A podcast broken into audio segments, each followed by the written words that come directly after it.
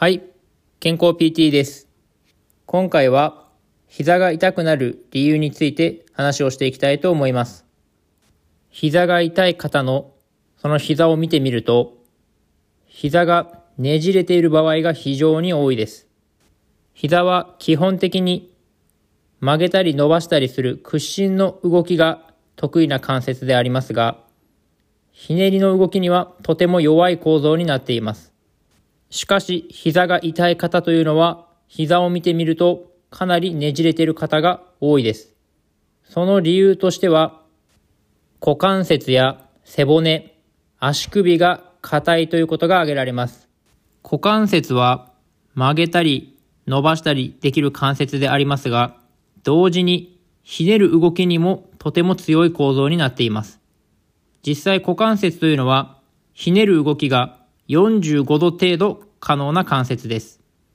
この股関節が硬くなってしまって、股関節でのひねりの動きが出にくくなってしまうと、膝が過剰にねじれていってしまいます。同様に、足首というのも曲げ伸ばしができる関節でありますが、ひねる動きというのも2、30度できる関節です。足首が硬くなってひねりの動きが出にくくなると、膝が過剰にねじれてしまいます。背骨も同様に、ひねる動きというのは40度程度可能な関節であり、ここが硬くなっても膝がねじれてしまう原因になってしまいます。人間の体というのは、運動連鎖といって、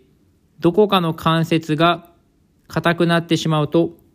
それをかばうために他の部分が過剰に働くという連鎖反応を起こします。すべての関節がスムーズに動いて、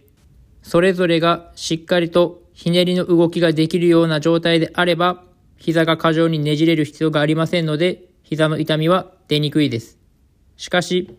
股関節や足首、背骨が硬くなってしまって、ひねりの動きがなかなか出ない状態になってしまうと、運動連鎖により、本来ひねりの構造に弱いはずである膝が過剰にねじれてしまって、膝の痛みが出てきてしまいます。人間は歩いている時に手と足を反対側を前に出すと思います。同じ側の手と足を前に出すような南波歩きはしないと思います。反対側の手と足が一緒に前に出るということは、普段歩いている時に私たち人間の体というのは常にひねりの動きが加わっているということです。そのため歩いている時に全身の関節がスムーズに動くような状態になっていないと膝が過剰にねじれていってしまい、歩いているだけで膝のねじれが強くなっていき、痛みが強くなっていってしまうわけです。そのため、膝の痛みを改善するためには、膝だけを見るのではなく、股関節や足首、背骨にも注目して、そこをしっかり柔らかくしていくようなストレッチなどをやっていくことがとても大事になります。今回は膝が痛くなる理由について話をしていきました。痛みを理解する上で、運動連鎖という考え方はとても重要になります。全身の関節はお互いに助け合って動いていますので、どこかが硬くなると、どこかに負担がかかり、痛みが出てくるという現象が起きてきますので、全身を柔らかくするようなストレッチを普段から心がけてやっていっていただけたらと思います。今回は以上です。ではまた。はい、健康 PT です。今回は東洋医学の治療法について話をしていきたいと思います。医療の中には東洋医学と西洋医学がありますが、この東洋医学というのは個々の体質に対してアプローチする方法です。西洋医学というのは基本的にその症状が現れてから治療をするというスタンスでありますが、東洋医学というのはその症状が現れる前から予防的な介入としても使われます。もちろん症状が現れている場合でも、その根本的な原因に対してアプローチしていくという形で、この東洋医学的な治療は行われています。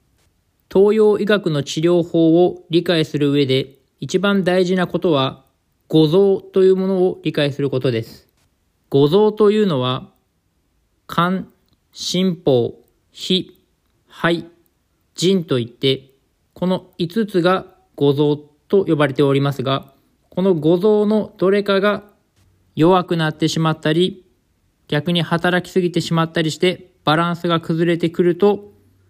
体の不調というのが現れてくるというふうに考えられています。そのため、この東洋医学の治療としては、この五臓に対してまずアプローチしていくことが基本になっていきます。どの五臓に問題が出ているかというのを判断する方法としては、原血を刺激する方法があります。原血というのは、五臓にそれぞれ一つずつあるわけですが、内臓の病変というのは必ずこの原血に異常が現れるというふうに言われています。そのため、五臓の原血というのをすべて刺激していき、その中で一番反応が強い五臓を治療していきます。肝の原血は大小、心法の原血は大量、火の原血は大白、肺の原血は大炎、腎の原血は体系となっていますので、この5つの原血を刺激して一番最も反応が現れた部位を治療していきます。この原血というのは一番反応が現れる原因部位でもあり、治療部位にもなっていきます。治療の方法としては、主に指圧を使った治療が使われる場合が多いです。鍼灸師が針で治療する方法もありますが、資格を持っていない、鍼灸師の資格を持っていない治療家が行う場合というのは、指圧で治療を行っていきます。これは治療家だけでなく、ご自身でセルフケアとしてもやっていくメリットがあります。そもそもツボの治療というのは科学的に証明されているのかというと、これはしっかりと証明されています。これは生理学的に体性内臓反射といって、皮膚や筋肉を刺激することにより、それが脊髄を介して反射的に内臓に影響してくるということがすでに分かっています。そのため、指圧や針治療などで皮膚や筋膜を刺激すると、それが内臓に影響を及ぼしていきます。これにより、東洋医学的な考えをもとに治療していくと、体の不調が改善していくという理由になっていきます。今回は東洋医学の治療法について話をしていきました。大事なポイントとしては、東洋医学の治療法には五臓という考え方があって、その五臓の中でも原血と呼ばれる部分を刺激することで、どの五臓に問題が起きているかというのを判断していき、そしてその原血は治療をするツボでもありますので、その原血を治療していき、症状を改善させていくことが大事であるということであります。なかなか取れない慢性的な痛みの治療法としても、この東洋医学的な治療法というのは注目されていますので、ぜひ参考にしていただけたらと思います。今回は以上です。ではまた。